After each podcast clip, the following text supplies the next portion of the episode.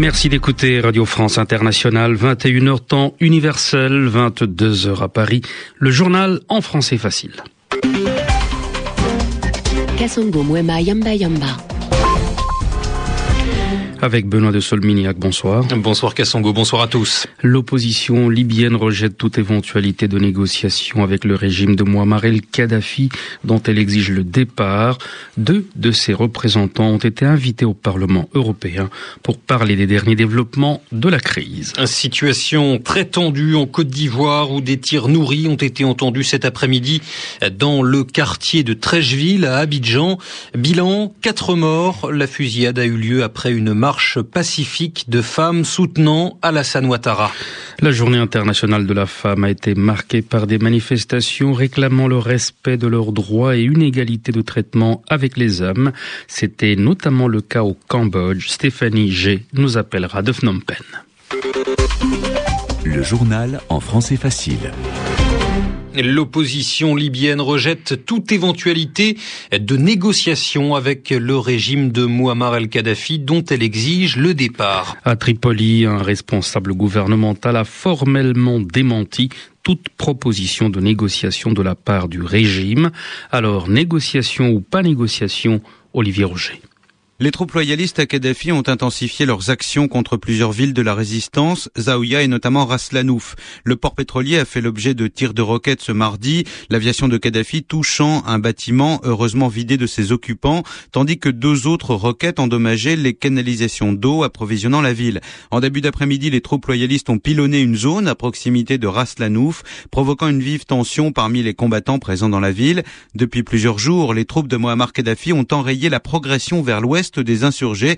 Elles encerclent en outre plusieurs bastions de l'insurrection entre Sirte et Tripoli. C'est dans ce contexte que des sources gouvernementales ont démenti les informations parues dans la presse arabophone faisant état d'une demande de négociation de Muammar Kadhafi auprès du Conseil national de la résistance. L'un des responsables du CNT, qui dément d'ailleurs avoir reçu une demande de médiation, rejette toute idée de négociation avec Kadhafi. Sur le plan diplomatique, l'hypothèse d'une zone d'exclusion aérienne fait son chemin.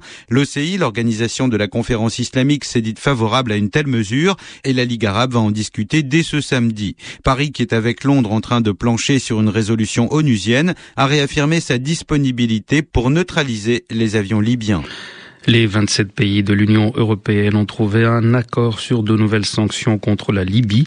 Ces mesures concernent notamment la Banque centrale de Tripoli ainsi qu'un fonds souverain libyen. Et puis, deux représentants du Conseil national de transition ont été invités au Parlement européen à Strasbourg. Les délégués des opposants doivent informer l'Union européenne des derniers développements de la crise.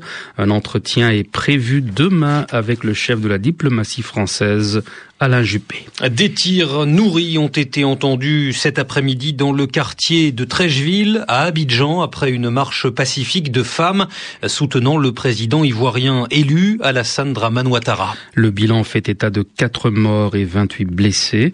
Les femmes ivoiriennes avaient organisé une série de manifestations pour la journée internationale de la femme et pour dénoncer la mort de sept manifestantes pro-Ouattara tuées par balle le 3 mars dernier dans le quartier c'est donc après cette marche que des jeunes ont affronté la police. David Bachet.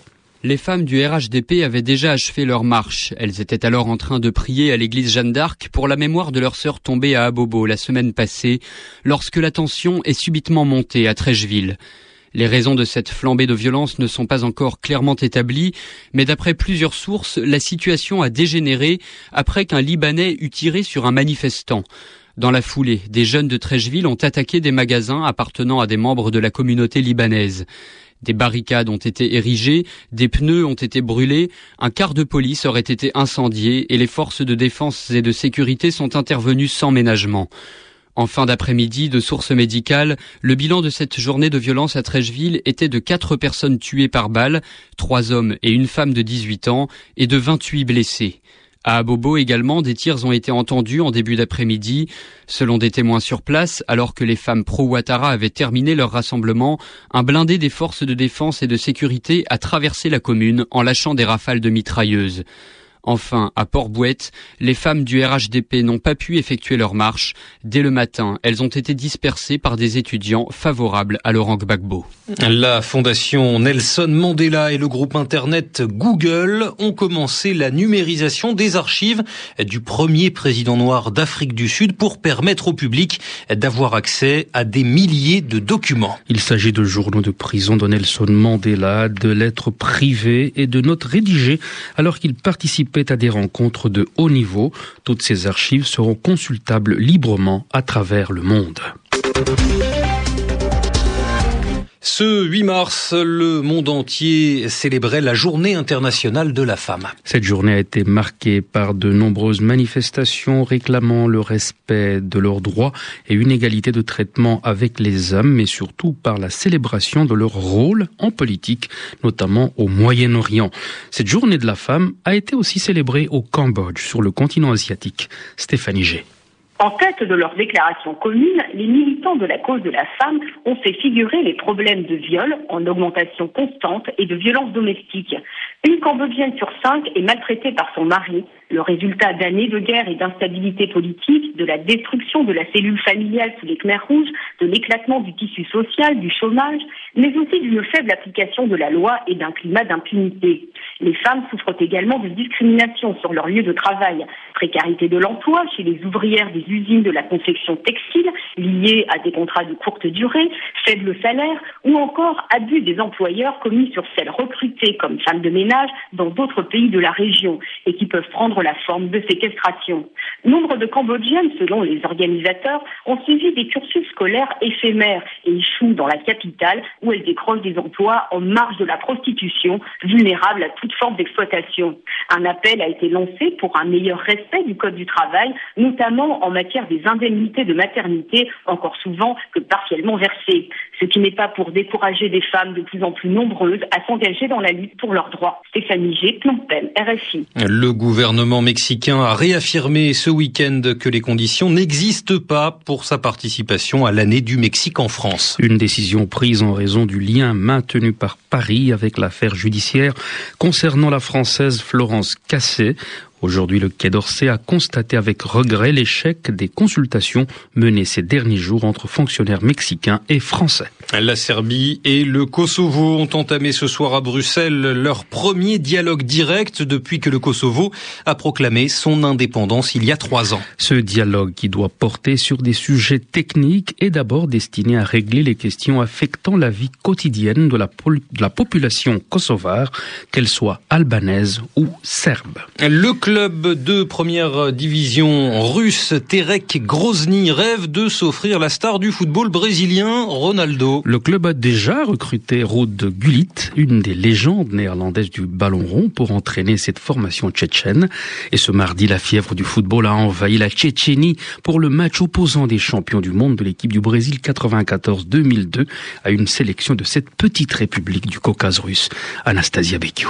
Il y avait ce soir une belle brochette d'anciennes stars du ballon rond, l'ancien joueur du PSG, le Brésilien Raï, ses compatriotes Cafou, Dunga, Bebeto, et dans le camp adverse, celui de la Tchétchénie, l'emblématique capitaine de l'équipe d'Allemagne de football, Lothar Matthäus.